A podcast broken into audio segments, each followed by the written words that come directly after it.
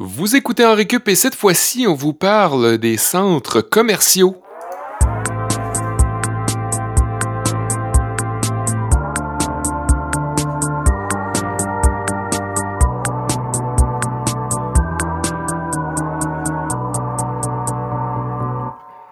Bien le bonjour à tous, je m'appelle Sébastien Blondeau, je suis en compagnie euh, de d'Olivier Bradette et de Kevin Breton, mes fidèles acolytes. Hey, Seb. Et on est aujourd'hui dans un centre commercial pour enregistrer ça. Hein? Oui, c'est c'est le fun, on est tout seul, on a la place à nous. Ouais, on a quand même gardé nos distances parce que ben, la distanciation, distanciation sociale se fait quand même, même si on est dans un endroit qui est désert. Oui. Parce qu'on se le dit, euh, le- les centres commerciaux ce temps-ci, c'est pas achalandé. hein? Non, on vous dira pas non plus où est-ce qu'on se trouve. hein? Euh, Question Non. que tout le monde vienne pas euh, en masse euh, nous trouver. C'est ça. Et, et- et de. De facto brise euh, le confinement euh, dans lequel ils sont. euh. Sinon, ben, euh, on parle des centres commerciaux. Pourquoi ça fait un peu bizarre? C'est euh, c'est pas Olivier, c'est Kevin qui nous a amené ça. Euh, Kevin qui est un fanatique du Carrefour Saint-Georges à Saint-Georges-de-Beauce. Carrefour où on peut trouver, je sais pas si encore à ce jour, il y a le Archambault qui doit s'être transformé en Renault Bré, c'est comme rien. Il y avait le Sport Expert. Euh, il y avait un Radio Zellers. Ouais, il y avait qui est devenu. Le Zeller, c'est devenu un Target. qui est là, devenu un rendu- Super C. C'est ça, c'est rendu un Super C maintenant. Et il y avait le Sears aussi. Euh, Je sais pas Ouais. s'il est encore là. C'est là que j'ai acheté mon dernier DVD à vie. au Sears de. C'est un DVD de Forgetting Sarah Marshall. Ah, ben oui, ton film préféré. Sinon, euh, il y avait le restaurant Le Sablonnet aussi, où est-ce que... Ouais, ouais, mes, mes voisins allaient tout le temps là. Ouais, bonne, Euh, petite- bonne petite piste, bonne petite piste. là. Ouais, c'était... Il y avait le Dolorama. Le centre commercial, c'est pas mal l'endroit où euh, les commerces euh, sont voisins. Euh, c'est l'endroit où ils vont se- s'assembler, se rassembler. Mhm. Et c'est là où les gens aussi vont se rassembler. Je sais pas si à Saint-Georges, dans notre ville natale, Kevin, t'avais l'impression que les gens allaient se recueillir là. C'est un peu, c'est pas tellement central comme centre commercial, mais en banlieue, c'était pas mal le lieu des, des rassemblements. Je sais pas si c'est pour ça que tu as choisi ce sujet-là, Kevin. J'ai pas choisi ce sujet-là, c'est toi qui l'as mis dans la liste. Mais moi, je trouvais que c'était un excellent, euh, un excellent choix. C'est vrai. Puis moi, j'ai passé une bonne partie de mon adolescence dans les, dans les centres commerciaux. là. Ça a quand même quelque chose d'un peu euh, mythique, les centres commerciaux aux États-Unis, puis euh, Ouais. ici aussi. Là, moi, comme, euh, genre, tu sais, c'est une espèce d'en- d'environnement contrôlé où, genre, étrangement, les, nos parents pouvaient nous laisser là en sécurité, mais genre, au proie du capitalisme, mais quand même en sécurité, en quelque sorte. Ouais. Puis comme on était libre d'aller où on voulait, mais en même temps, on allait nulle part, tu sais. Mais moi, j'aimais bien ça, euh, aller perdre mon temps au centre d'achat puis perdre mon argent au centre d'achat. Ah ouais, hein? Pas toi? Non, moi, je pense que j'ai toujours haï les centres d'achat du plus loin que je peux me souvenir. Mm. Je trouvais que c'était c'était trop grand, il y avait comme la- une lumière trop sèche, comme c'est super aseptisé comme endroit. Les gens qui sont là marchent avec une lenteur genre aliénante. Ouais, ça, ça, ça gosse. Ça, c'est vrai. Les gens dépensent des, dans des cochonneries qui amènent plus de déchets dans les poubelles du monde que de plaisir dans ta face. Ouais. On dirait que euh, tout est trop facile à, à consommer. Puis dans ma petite tête d'adolescent un peu euh, semi-militant, là, je me disais que le centre d'achat représentait pas mal tout ce que j'haïssais euh, dans vie. hein. Ouais. Fait que quand j'étais obligé d'y être, ou quand je quand, ou quand j'y allais euh, par moi-même aussi volontairement pour acheter quelque chose, parce qu'à un moment donné, t'es obligé de passer par ce qu'il y a dans la ville où t'es, là, je me passais tout le temps ces réflexions-là. Je suis quand même obligé d'admettre que ça a joué un grand rôle social et économique dans notre histoire, hein, euh, dans l'histoire des États-Unis, certes, mais dans l'histoire en général du monde euh, dans lequel on vit, le monde capitaliste. Puis euh, ben, c'est pour ça que je fais un cours aujourd'hui sur l'histoire économique des centres commerciaux. Mm. Je sais pas si ça va vous intéresser. J'ai hâte de voir ça, oui. On n'a pas demandé à Huggy, lui, son cours c'est quoi, mais aussi c'est quoi, t'aimes-tu ça, au- aller perdre ton temps au centre d'achat, Ali? Ben, j'ai pas beaucoup parlé en introduction parce que vous parliez de Saint-Georges-de-Beauce, euh, là, d'où vous êtes euh, originaire. Ce qui arrive, c'est que moi, je viens de Saint-Félicien, euh, au lac Saint-Jean. Euh, et c'est pour ça que j'avais pas la référence. Mais euh, j'ai beaucoup aimé vous entendre. Je m'y tenais pas trop. Je suis un peu comme toi, Seb, là-dessus. Là. J'y allais pas. On y allait quand c'était nécessaire pour acheter des petits trucs, mais à part ça, j'allais pas flâner comme Kev euh, à à faire des trucs louches euh, dans les corridors Ouais. du centre d'achat. Volé. Ouais, voler euh, entre autres. Là. Eh oui. Euh, faire des prank calls euh, au téléphone dans l'entrée. je m'apercevais que il y, a- il y a comme toujours, tu sais, t'es dans une ville, puis tu vas magasiner dans une ville plus grande. Tu sais, mettons, quand j'étais à Ouais. Saint-Fé, les gens du lac, dans leur escapade de magasinage, s'en allaient au Saguenay à Chicoutimi, dans les gros Ouais, centres ouais. d'achat, genre à la place du Royaume. Quand je suis arrivé à Chicoutimi, après ça, au cégep, j'ai constaté que les gens de Chicoutimi s'en allaient à Québec pour faire leur escapade magasinage. Et là, selon cette logique-là, les gens de Québec devaient venir à Montréal et Ouais. les gens de Montréal allaient à New York, genre, Ouais. pour faire leur magasinage, j'imagine. Mais c'est vrai. Et là, j'imagine que les, les gens de New York se sentent un peu bloqués parce qu'il y a Peut-être qu'ils vont à Tokyo. Bon, peut-être, oui, c'est ça. C'est quoi le, le pinacle du magasinage sur Terre? Euh, je sais pas. Mais c'est vrai, en bourse aussi, on allait magasiner à Québec. Ouais. Comme c'était les mêmes magasins, mais juste comme plus gros à Québec. Ouais, Peut-être que les gens de New York vont au West Edmonton Mall- Mall. C'est le plus grand au Canada, mais le plus grand au monde jusqu'à présent, parce que là, il y en a un en construction au New Jersey qui va devenir le plus grand euh, au monde avec euh, des pentes de ski, un aquarium, puis un parc d'amusement à l'intérieur. Mais il y y a compétition, hein, parce qu'à Dubaï aussi, ils sont en train de construire depuis genre 2016. Ah ouais. Ils construisent un énorme centre d'achat, ouais. Mais là, lui, en ce moment, qui est déjà ouvert, pour l'instant, c'est lui qui est au Minnesota, le Mall of America. Et moi, j'y suis allé. Euh, je suis allé là, puis c'est drôle parce que je revenais de Winnipeg. C'est pas parce que je tripe ces centres commerciaux, là. Mais comme au Minnesota, il y a pas grand-chose à voir, je vais vous le dire, là. Genre, tu vas aller voir le Mall of America, puis that's it. Puis nous, on revenait de Winnipeg, puis j'avais... Ah, c'est pas là que vous êtes trompé de chemin, genre, puis... On s'est souvent trompé de chemin. Moi, j'ai perdu mes souliers. Puis là, euh, ça tombait bien parce que, je- tu sais, soit je revenais à Sherbrooke euh, nu bas ou en pied de bas, ou j'arrêtais de m'acheter les souliers. Fait qu'on est arrêté au plus gros centre commercial du monde. Puis finalement, je me suis pas acheté de souliers, j'en ai pas trouvé. C'était comme trop un gros maelstrom de magasinage. Il y avait comme des fêtes foraines, plein d'affaires, mais j'ai pas trouvé de yellow. Fait que je suis revenu à Sherbrooke euh, en pied de bas. Moi, c'est Yellow ou rien d'autre. Ma griffe, ma marque, ma sorte. Oh, wow. Malgré tout ça, ouais, je, ben, je vous parle de centres commerciaux qui arrivent en région, l'impact que ça a et comment c'est dépeint dans la musique, dans la culture. Je vais décortiquer pour vous la très connue chanson de la rue principale des colocs, Ah. où on parle de l'arrivée d'un centre commercial qui bouleverse l'économie d'une petite localité. Ça va être mon cours de musique aujourd'hui. Ce sera notre, sa deuxième euh, présence à l'émission, à cette chanson-là, euh, en vécu. Ouais, c'est vrai. Ah ouais? Ben oui, on avait parlé, je suis plus dans, dans l'émission sur les villes fantômes. Ah oui, il y avait une petite mention, c'est vrai. Mhm. Fait que c'est ça, ce sera en première portion de cours aujourd'hui. Puis moi, de mon côté, euh, je vais vous offrir un cours d'urbanisme.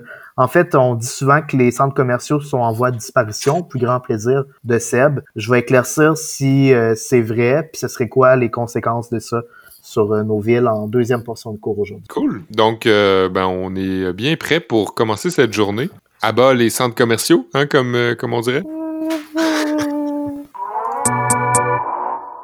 Je sais pas pour vous, mais dès que j'entends le mot centre commercial ou centre d'achat, j'ai cette fameuse chanson des colocs qui me vient en tête. La rue principale est devenue une des grandes chansons de la musique québécoise, on s'entend là-dessus quand même. Ouais. Elle est parue en 1993 sur l'album Les Colocs, le premier album du groupe qui l'a propulsé au sommet au Québec très très rapidement. Ouais. La chanson euh, a pogné pour son côté rassembleur, mais aussi parce qu'elle rejoint une grande communauté de gens qui vivent en région partout au Québec. Tôt ou tard, plusieurs localités de région se sont retrouvées aux prises avec des grosses chaînes de magasins venant perturber leur économie locale. Dans ce cours de musique et de culture québécoise, je décortique cette grande chanson pour vous faire connaître les éléments auxquels elle fait référence et de vous faire connaître encore mieux cette chanson-là et le groupe qui l'a composée. On va donc écouter de courts extraits qui seront suivis de mes commentaires. Vous remarquerez que j'ai pas inclus toute la pièce parce que les refrains et certaines parties des couplets se répètent.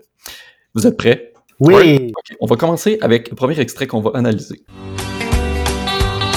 Dans ma petite ville, on était juste 4000, puis la rue principale, s'appelait Saint-Cyril. Savez-vous de quelle ville Dédé Fortin, le chanteur des colocs, parle dans ce premier vers? Une ville la Saint-Cyril? OK, toi, tu dis Saint-Cyril. C'est une ville euh, de la couronne nord de Montréal. OK. Ok, non, je me mêle avec Val-Jalbert, mais non, c'est pas ça. Parce qu'à un moment donné, il dit ça avait l'air de Val-Jalbert, mais c'est pas ça. c'est Oui, pas il y a elle. une mention de Val-Jalbert. Ça vient un petit peu plus loin, on va l'entendre tantôt. Non, c'est pas du tout la couronne nord de Montréal. Quoique, si on étale vraiment la, la communauté Mhm. urbaine de Montréal, on pourrait dire que c'est sur la rive nord. C'est Normandin, au lac Saint-Jean. Ouais, la rive nord. là. Ouais, c'est ça. Euh, c'est une petite localité, pas trop loin de Saint-Félicien et d'Olbeau. Mais là, est-ce que c'est là que le Normandin, euh, le restaurant Normandin a commencé? Pas du tout. Ah! Ça doit être le nom de famille de quelqu'un. Ça, pour vrai, je sais pas. On en a parlé en plus. Ah non, c'était Valentine. mais l'épisode sur Normandin arrive, là. Oui. En deux semaines. en deux semaines. bon, euh, je reviens à Normandin. C'est un petit village qui a été fondé en 1878 au nord-est du lac Saint-Jean et qui a tranquillement prospéré sans grand bouleversement ou catastrophe jusqu'en 1949 où le psychiatre Pierre Mailloux y a vu le jour. Oh boy. Non. Dans les années 90, beaucoup de gens pensaient que les colocs parlaient de leur propre ville, euh, un peu partout au Québec, tellement ils s'identifiaient à la réalité décrite dans la chanson. Et pourtant non, la référence est à Normandin. On va expliquer un petit peu plus pourquoi tout à l'heure. La coop, le la le croque-mort. Et le magasin général. Alors là, ici, j'ai voulu vérifier si les commerces énumérés dans ce passage-là existaient toujours à Normandin. On sait que les choses changent vite, puis comme il y a des centres d'achat qui se construisent, souvent les petits commerces ferment leurs portes. La coop est encore bien là, Ah oui. mais c'est devenu un magasin BMR. Ah. Donc, vous voyez, c'est un exemple de petit commerce qui se fait racheter par un plus gros. En cherchant Gaz Bar Normandin sur Google Maps, je suis tombé sur deux établissements, le Gaz Bar Le Gerbier et le Gaz Bar Esso. J'ai le malheur de vous annoncer qu'ils sont fermés définitivement, les gars. Wow. Fudge. Mm-mm. Fudge. T'es-tu déjà allé gazer là, toi? Jamais, jamais. Je pense que Normandin, pour vrai, tu sais, c'est peut-être à 45 minutes de Saint-Félicien gros max. J'étais allé là une fois dans ma vie.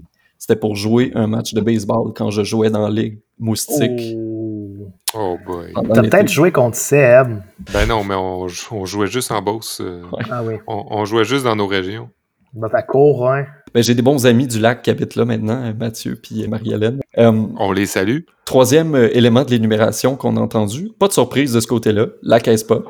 Caisse populaire Desjardins, qui est toujours sur la rue Saint-Cyril, justement, de son nom officiel, la Caisse populaire Desjardins des Plaines boréales, qui est euh, assez bien située, dans le temps de Normandin, juste en face du restaurant chez Marcel. Si vous voulez la retrouver, son numéro de caisse est le 700 Le croque-mort, euh, quant à lui, j'en ai déduit que c'était le salon funéraire Marcel Dion sur l'avenue de l'église. Quand j'y retourne, ça me fait assez mal. Il est tombé une bombe sur la rue principale. Depuis qu'ils ont Construit le centre. Merci les gars. C'est un anglicisme, hein, d'ailleurs, centre d'achat. là. Euh, Je l'ai je l'ai dit, là- je l'ai dit il y a deux semaines, là, mais euh, Shopping mall. faudrait dire centre commercial parce qu'on fait pas juste des achats, on fait aussi des ventes. Fait que Oh boy. centre commercial, c'est plus approprié que centre d'achat. Ça aurait un peu chié les strophes des colocs, par exemple, si on avait adopté cette euh, graphique-là. Ouais. Donc, euh, si je, je pars de l'extrait qu'on vient d'entendre, j'ai fait mes recherches et j'ai constaté avec stupéfaction qu'à Normandin, il n'y a pas de centre d'achat. Hein? Fuck! Scandale! Et là, c'est une toune qui parle de Normandin. OK, bon. Les centres commerciaux les plus proches sont à Saint-Félicien et à Dolbeau-Mistassini. Ils sont pas très loin, mais à Normandin même, il n'y a pas de centre commercial, Kev. Dédé et ses colocs ont donc parsemé leurs chansons d'un peu de fiction, mais c'est pardonnable. L'intention du groupe était justement de dénoncer l'arrivée de gros magasins, de grandes chaînes partout en région, dans la province. À Saint-Félicien, par exemple, euh, l'arrivée du club Vidéotron au tournant des années 2000 a marqué la fin de deux clubs vidéo locaux bien établis dans la communauté. C'était un peu dommage, mais c'est un exemple de choses qui est arrivé. Puis je suis certain qu'à Saint-Georges, il y a eu ce genre de choses-là qui est arrivé. Ouais. Club Boom Vidéo qui est fermé à cause du Vidéotron. Ouais, ouais. Ben, fort probablement. Un ouais. de ces petits clubs qui a, qui a malheureusement fermé. L'autre jour, ma bien-aimée pour y montrer où c'est que j'étais né. Là aussi, il y a un petit détail qui peut porter à confusion. Tédé Fortin n'est pas né à Normandin, mais à Saint-Thomas-Didyme, qui est un petit village de 677 habitants selon le recensement de 2011. Il est né en 1962. Dédé était le dixième d'une famille de 11 enfants et sa famille s'est établie à Normandin peu de temps après, et c'est là qu'a passé son adolescence. Saint-Thomas-Didyme, si vous écoutez la chanson La Traversée, sur le même album, l'écho-là, il y a une référence, il y a un des gars en arrière dans la chanson qui dit « Hey, c'est où Saint-Thomas-Didyme? » J'ai pas l'extrait, mais vous irez fouiller puis si vous connaissez la tune par cœur, vous allez comprendre euh, ma référence là-dessus. Aussitôt arrivé. Ça avait l'air. Ben oui, euh, on en parlait, Val Jalbert, puis c'est vrai, je me rappelle maintenant qu'on avait fait euh, l'allusion. Si vous connaissez un peu ce coin-là du lac Saint-Jean, si vous connaissez les endroits touristiques du Québec, et que vous avez écouté aussi notre épisode 56 sur les villes fantômes, vous comprendrez la référence claire à Val Jalbert, célèbre village fantôme du Saguenay-Lac-Saint-Jean. Cette référence-là illustre les problèmes vécus par les petites villes aux prises avec une exode de la population et une centralisation des commerces dans un gros endroit comme un centre d'achat. Une bonne journée, je y retourner avec mon bulldozer. Puis le centre d'achat, il va passer c'est un un mauvais mauvais quart quart d'heure. Ici, peu de commentaires, à part que de dire qu'un retour aux sources, ça peut toujours faire du bien. Avant l'avenue du centre d'achat, sur la grande rue, c'était plus vivant que ça. Des petits culs en bicycle, des cousines en visite. Cette strophe-là euh, complète bien celle qui évoque Val Jalbert, je trouve, parce qu'elle fait un contraste entre l'avant et l'après. Les familles sont nombreuses au lac Saint-Jean, ce qui fait que, ben, souvent, la grande famille élargie se retrouve chez un des membres de sa famille. Ça va tomber mal, sa rue principale, McDonald's. Autre constatation choquante selon mes recherches, il n'y a pas de McDonald's à Normandin. Ben Mais là, là. ça ne va que de scandale à scandale. Encore un peu de fiction ici, euh, probablement Ah. pour rejoindre la population québécoise at large, et parce que ça donnait probablement bien pour faire une assonance en AL. Voici Patrick Esposito di Napoli. Ça m'a vraiment pris longtemps à comprendre ce que Dédé disait dans ce court passage de la chanson. Vous savez qu'est-ce qu'il dit? Vas-y, Patrick est supposé prendre la pôle. Ben non, voici Patrick Posito di Napoli. Oui, bravo Seb, c'est exactement ça. est supposé prendre la pôle, comme la pôle position, genre prendre le lead. Et il dit Voici Patrick Esposito di Napoli, comme tu l'as très bien dit, Seb. En fait, Dédé présente l'harmoniciste du groupe pour son solo d'harmonica, qui est un des bouts signatures de la chanson aussi. Qui reconnaît pas le début de la tune après seulement les tout premiers instants de la première note prolongée en trémolo poussée par Patrick Esposito di Napoli. C'est un musicien qui est né à Perpignan, dans les Pyrénées-Orientales, et qui s'est installé, euh, ça c'est en France, et qui s'est installé à Montréal en 1990. Et peu de temps après, il a rencontré Dédé Fortin et il a rejoint le groupe des colocs. Patrick Esposito di Napoli est décédé du sida le 13 novembre 1994. Et si vous vous souvenez de l'album, c'est d'ailleurs lui qui chante Séropositif Boogie. Dans ma petite ville, ils sont plus rien que 3000, puis la rue principale est devenue bien tranquille. Ouais, ça encore là, c'est une référence à l'exode de la population. Faut dire qu'aujourd'hui, euh, la population de Normandin tourne autour de 3000 personnes, un petit peu plus. Faut savoir que c'est un grand problème, surtout dans la région du Saguenay-Lac-Saint-Jean dans les dernières décennies. Il y a beaucoup de jeunes, comme moi, qui ont préféré quitter la place pour s'installer en ville. Ben voilà, euh, vous connaissez maintenant un peu plus les dessous d'une des grandes pièces de la chanson québécoise par les colocs. Et restez à l'affût au prochain cours de musique. On décortique toutes les chansons de Mario Pelcha qui font référence au Festival du Bleuet de Dolbeau-Mistassini. Au grand plaisir de Seb, les centres commerciaux sont en voie de disparition. Tu devrais commencer ton pèlerinage euh, très bientôt, Seb, si tu veux euh, les visiter avant leur disparition. On dit aux États-Unis qu'il en resterait 116 000. Et au rythme où ils ferment, ben c'est un sur quatre qui va avoir euh, barricadé ses portes d'ici 2022. Ça va faire beaucoup de pieds carrés désertés, ça d'ici euh, deux ans, puis peut-être même que ça va être accéléré avec euh, la crise financière euh, qui approche malheureusement. Qu'est-ce qui explique leur déclin? Ben, il y a plusieurs facteurs. Un des facteurs insoupçonnés qui, euh, qui a retenu mon attention, c'est l'avènement d'une technologie que l'on tient pour acquis aujourd'hui, mais qui jadis était révolutionnaire, c'est-à-dire l'air climatisé.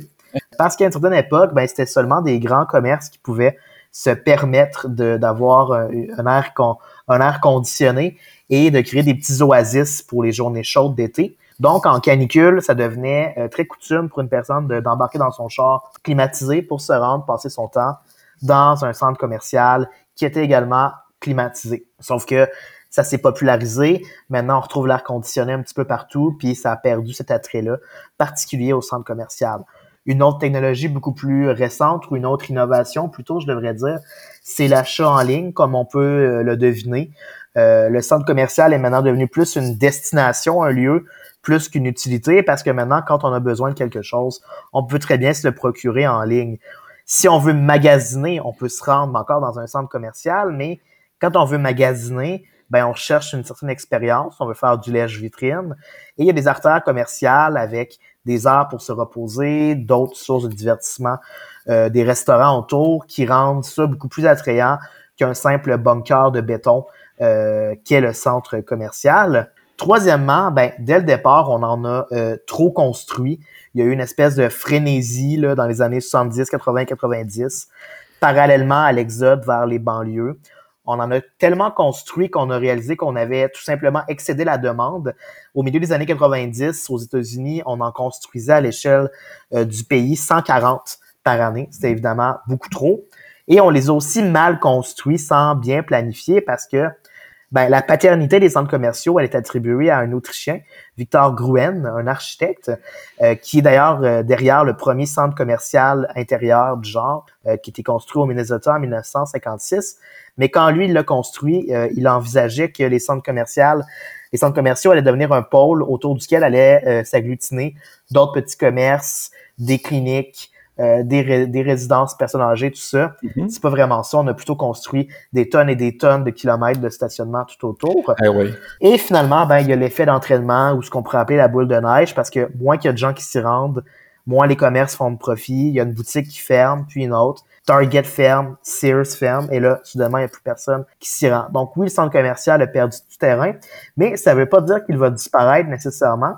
Il y a encore des gens qui ont un sentiment d'appartenance assez fort pour le centre commercial. On l'a vu d'ailleurs, malheureusement, avec euh, la COVID-19. Il y a encore beaucoup de personnes âgées qui se rendaient dans un centre commercial parce que pour eux, c'est un lieu de socialisation, un rare lieu de, de rassemblement pour ces personnes-là, surtout des personnes âgées, euh, parce que c'est un lieu où ils se sentent en sécurité, où ils peuvent sortir de la maison dans un endroit qui leur est familier, connaissent le trajet. Souvent aussi, c'est facile d'accès euh, en triporteur ou en quadriporteur. Puis il y a des arts de restauration qui offrent des produits euh, pas trop chers. Donc, le centre commercial a encore une fonction essentielle pour plusieurs citoyens. Puis il y a un exemple qui le démontre bien au port de Hochelaga dans Montréal, dans le centre-sud. C'est le centre Frontenac sur la rue Ontario. J'y suis allé juste une fois, c'était pour enregistrer une émission à Frontenac Télé ou euh, Télé Frontenac. Ça occupe maintenant des locaux euh, qui sont délaissés par des boutiques. D'ailleurs, on en voit beaucoup. Là, on voit maintenant genre des escape rooms qui se trouvent dans des centres commerciaux, des bowling. Et là, la place, elle est en pleine décrépitude. Ça sent pas du tout euh, la joie de vivre. Et en plus, ben, il y a un litige entre les propriétaires de l'immeuble qui possèdent aussi les logements au-dessus et les principaux occupants et leurs clients. Parce que ce qu'on peut lire sur certains articles, c'est que le propriétaire de l'immeuble essaierait euh, malicieusement, on peut dire, d'expulser les derniers euh, occupants des locaux en augmentant le prix des loyers pour les chasser, Mhm. pour pouvoir récupérer l'entièreté de l'espace, faire des rénovations, puis installer des bureaux au rez-de-chaussée, ce qui est une perspective qui euh, déplaît à bien des résidents euh, du coin, parce que ceux-ci se retrouvent dans un déjà dans un ce qu'on appelle un désert alimentaire, c'est-à-dire qu'il n'y a pas beaucoup de produits de légumes, de fruits frais euh, à distance de marche. Le centre commercial avec l'épicerie représente une rare source euh, où s'alimenter à faible prix. Et en plus, ben, c'est une des rares places qui est accessible aux personnes en fauteuil roulant ou à mobilité dans le coin parce que les autres commerces sont euh, habituellement inaccessibles. Et un autre, euh, puis là, ben ça, c'est le dénouement de cette histoire-là est pas connu encore. Là, on attend parce qu'en ce moment, tous les centres commerciaux sont fermés, fait qu'on peut pas vraiment statuer de l'avenir de la place Frontenac précisément, mais ça va certainement, euh, euh, c'est certainement une histoire qui va débouler éventuellement. Et un autre qui risque de subir le même sort, c'est le centre du Puy sur la rue euh, Sainte-Catherine, pas très loin de là où on enregistre habituellement nos émissions sur la rue Sherbrooke. Mhm. C'est que en ce moment, là où Radio-Canada se trouve en ce moment, il va y avoir une transformation importante. On sait que Radio-Canada a vendu sa tour et le stationnement adjacent, environ 4,45 millions de pieds carrés à un promoteur pour 42 millions de dollars. Et le groupe MAC, parce que Radio-Canada va déménager un petit peu plus loin, le groupe MAC qui s'est fait propriétaire de ce terrain-là, veut, créer ce qu'il a appelé un quartier, un quartier des Lumières, qui est en fait un peu un genre de centre commercial, mais avec une école, des logements autour, ce qu'on appelle un quartier à usage euh, mixte. Il y a 12 édifices qui vont être construits en plus de la tour pour former une genre de plaza où ce qu'on va cacher les stationnements, Ça va surtout faire la place euh, aux, aux piétons. Mhm. Ça va être un genre de centre commercial extérieur en pièces détachées. Fait qu'on redonne le petit côté, le petit cachet, euh, lèche-vitrine qu'on retrouve plus vraiment dans les centres commerciaux. Il va y avoir des espaces de repos, des cafés, des restos, des bars et des magasins à grande surface. Je pensais que c'était plus à vocation résidentielle. Je pensais pas que c'était vraiment axé sur le commerce. Je comprends que c'est mixte, mais Ouais, il va y avoir des logements, effectivement, des logements sociaux aussi, également des condos qui vont être vendus, mais on parle là de dizaines de- de- d'établissements, des grandes surfaces, des petits cafés qui vont voir le jour euh, ici et là, puis aussi des, euh, des endroits pour y tenir des spectacles extérieurs. Fait que semi-résidentiel, semi-commercial, on pourrait dire. Moi, je vois très bien, genre, un petit Ikea s'établir là. ouais. Ikea essaie de d'avoir des, des magasins à plus petite surface dans les centres-villes. Il y en a un à Toronto déjà qui s'est ouvert. On pourrait très bien en voir un à Montréal pour ceux qui sont des consommateurs qui peuvent pas prendre leur auto puis se rendre aux abords d'autoroute 40, par exemple. Puis ça, c'est une bonne idée parce que l'idée, c'est de d'offrir une nouvelle, d'ajouter, de bonifier l'offre commerciale plutôt que simplement dédoubler les restos, les cafés qui se trouvent déjà euh, autour parce que Mhm. pas très loin de là, il y a la place du Puy qui offre déjà, mais en moins beau, en moins moderne, ces commerces-là. Et on risque de voir tous ces euh, consommateurs-là être traînés vers un nouvel espace. Et ça va peut-être également être dommageable pour, par exemple, les petits commerçants de la rue euh, Sainte-Catherine qui vont peut-être euh, voir leurs clients désertés pour la compétition, l'attrait du nouveau de chaque côté. Mais si on réussit à changer, à bonifier l'offre commerciale plutôt que la dédoubler, ça pourrait être un plus. Bref, ce qu'on comprend, c'est que l'offre commerciale évolue avec les villes. Il change. Les centres commerciaux aussi sont appelés à, à changer, que ce soit en banlieue ou en ville. Le centre commercial, c'est plus comme le bunker des États-Unis qu'on a déjà connu. Que ce soit aux États-Unis, au Canada ou ailleurs dans le monde, il est maintenant comme intégré plutôt à des lieux de passage, des lieux hautement fréquentés comme des tours à bureaux, des stations de métro. Euh, pour les centres commerciaux nouveau genre, ben il y a celui du quartier du spectacle, le quartier des Lumières, dis-je bien, qui est prometteur. Mhm. Mais pour les exemples, autant qu'il y a des exemples comme celui-ci, il y en a d'autres, comme le projet Royal Mount près de l'autoroute 40, qui est une genre d'émule Ouais. du quartier distant à Brossard, qui lui suscite plus de controverses. C'est en voie d'être construit. Je... Ils ont commencé, ouais. Ok, c'est déjà commencé. Ouais, ben là, c'est arrêté à cause de, de la pause euh, de tout ce qui est construction euh, avec Mhm. la COVID-19, là, mais ils ont commencé, les premières grues se sont installées. Fait que ça ressemble vraiment au quartier 10-30, genre de grosses pyramides de spectacles avec des condos de luxe autour. Ça va certainement gentrifier le quartier. Aucun logement social qui va être construit. Puis tu sais, sur les photos pour, euh, euh, pour promouvoir le projet, on met plein de vélos, plein de piétons, mais tu sais, Mhm. c'est pas super facile d'accès en métro. Ben non. Ils veulent élargir les voies d'autoroute, fait que ça risque juste de créer de la congestion. Fait que pour autant il y a des, autant il y a des bons exemples comme le quartier des Lumières qui semble prometteur, qui intègre une vocation sociale à ça, autant il y en a d'autres qui semblent juste être là pour en fait avoir une version 2.0 du centre commercial d'antan qui est mort et enterré aujourd'hui. Merci, Kev. Merci, Kev. Euh, De rien, de rien. ton introduction a pas mal résumé mon cours, mais euh, je vais quand même euh, vous répéter certaines, euh, certaines informations qui sont euh, peut-être importantes dans l'histoire économique du centre commercial. Euh, si certains trouvent que c'est l'enfer sur Terre, d'autres y trouvent plutôt réconfort, contentement social, maillot de bain dernier cri, lunettes fumées, Mhm. bijoux clinquants, gaines amincissantes, un peu comme euh, Celle... celle qu'on a trouvée dans la voiture Oui. euh, à Kevin ouais. euh, à l'automne, Oli. Le centre d'achat s'inscrit dans la culture nord-américaine quasiment comme une icône. Hein, à preuve, beaucoup de films états-uniens y prennent place, Ouais. faisant le portrait d'une adolescence de banlieue où les rapports sociaux naissent et foisonnent et où la consommation a peu de limites. C'est pas mal les films que Kevin préfère aussi. Mean Girl, Superbad. Ouais. C'était réellement euh, l'idée, en fait, que l'inventeur Victor Gruen, que Kev a mentionné dans son cours, euh, qu'il avait en tête quand il a imaginé le tout premier centre commercial tel qu'on le connaît à Edina, au Minnesota. C'est pas pour rien que le plus gros centre commercial aujourd'hui était au Minnesota aussi. Au-delà du euh, principal motif qui était d'offrir une alternative aux banlieusards des années 50, exaspérés de trouver du stationnement en ville pour faire leur magasinage, Gruen voulait créer un espace où les échanges sociaux et où la consommation pouvaient aller de pair. Pour la petite histoire de fond, Gruen est né à Vienne, en Autriche, Euh, il était socialiste et juif, donc il s'est dépêché d'émigrer aux États-Unis quand l'Allemagne nazie a fusionné avec son pays, Ouais. pour emprunter des mots polis, en 1938. D'un point de vue rempli de préjugés, ça tombe quand même sous le sens que l'inventeur du centre commercial voulant allier surconsommation, capitalisme, collectivité, mixité, soit et juif et socialiste. Je voulais juste le dire tout de suite à voix haute avant que mon oncle Kevin fasse une blague malaisante à ce propos. Au départ, au, au départ, Gruen veut créer le premier centre d'achat intérieur, tout simplement parce qu'il trouve ça laid. Les îlots de commerce où les enseignes lumineuses font toutes face au stationnement ou, la, ou à la rue passante et où les déplacements sont plutôt linéaires et très concis. Fait qu'il imagine comme un endroit intérieur où les gens se recueillent, circulent de manière beaucoup plus, euh, beaucoup moins rapide en fait. Un environnement plus homogène aussi où les commodités peuvent convenir à beaucoup de gens et influencer donc ces gens-là à rester plus longtemps. Il pense à positionner aussi les commerces les plus populaires aux extrémités, Mhm. de sorte que les consommateurs doivent marcher pour se rendre d'un à l'autre et vrai, donc passer devant des commerces plus petits au centre et consommer probablement plus. Puis c'est encore comme ça, je pense. Ouais, c'est Ouais. la même stratégie euh, à l'époque des Vidéotrons et autres blockbusters. Les files d'attente qui étaient en fait un labyrinthe de bonbons et de chips qu'on devait Ben suivre.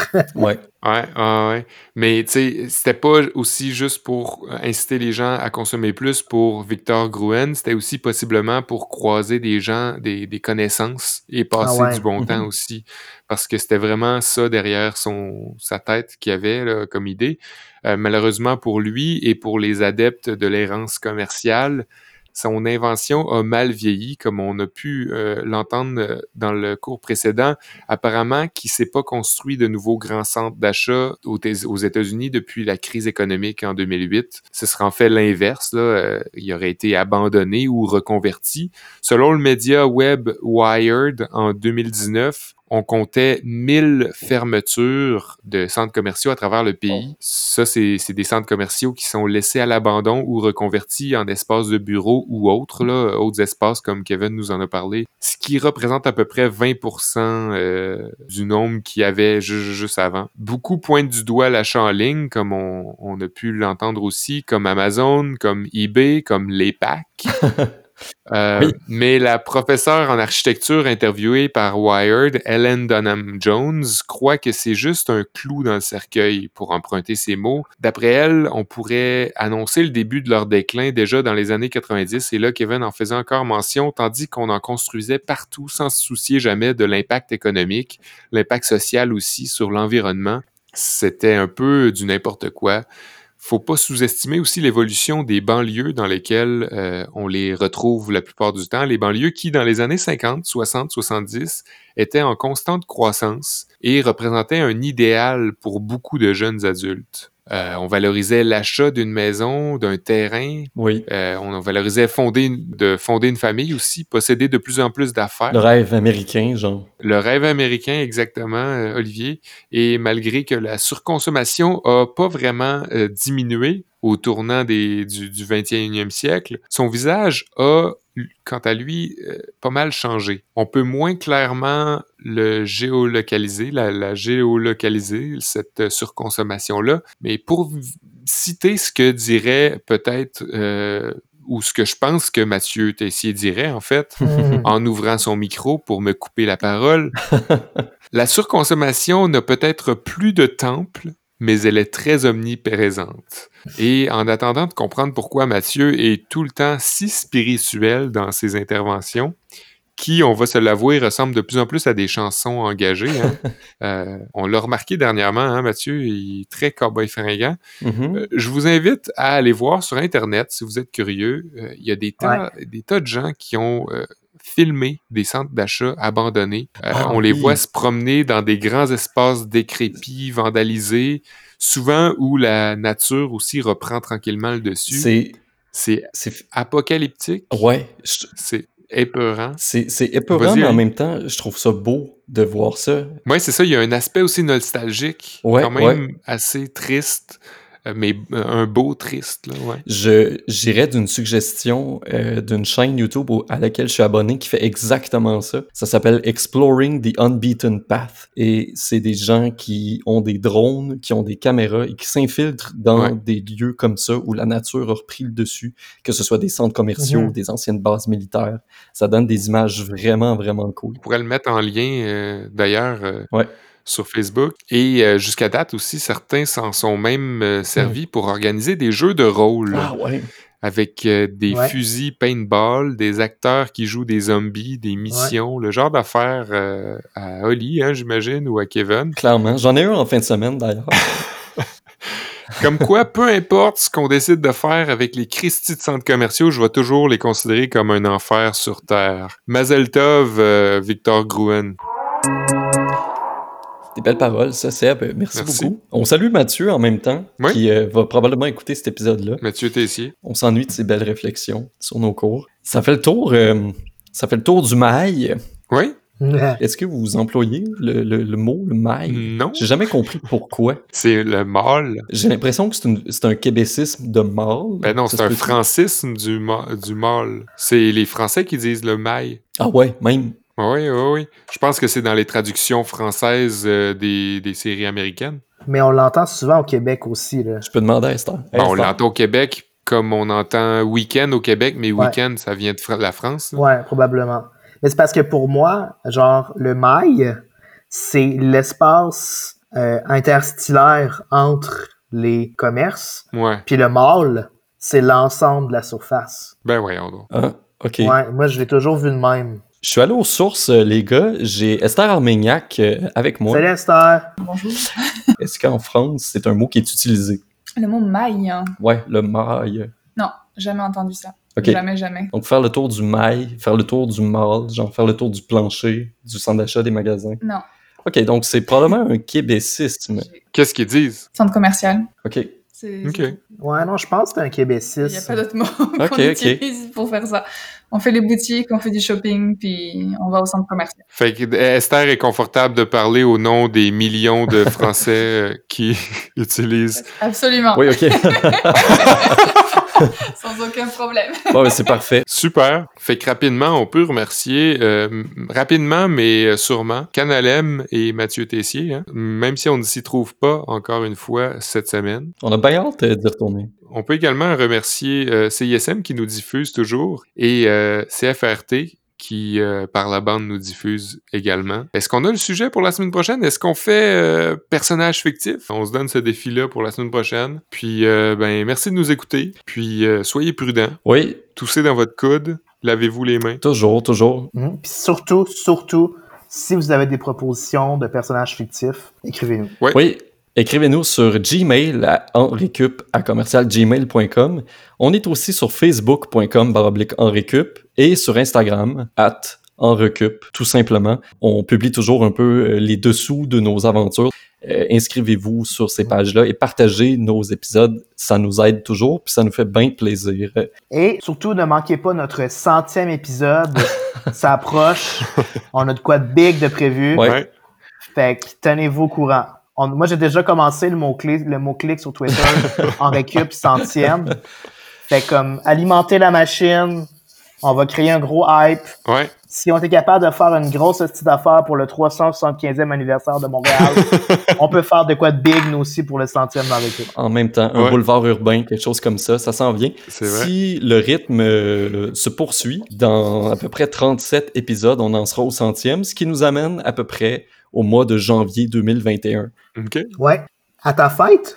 À Ça ta- ta va être fête, autour de ma fête. C'est vrai, ouais. hein? Euh, Ouais. Peut-être un petit peu après. ouais. Beaucoup de choses cette année. Hein. Euh, il va y avoir euh, la centième dans récup, mais d'abord les 30 ans de chacun d'entre nous autres. Cool. Bon, ben, hey, on se dit à la semaine prochaine, les gars. Bye bye.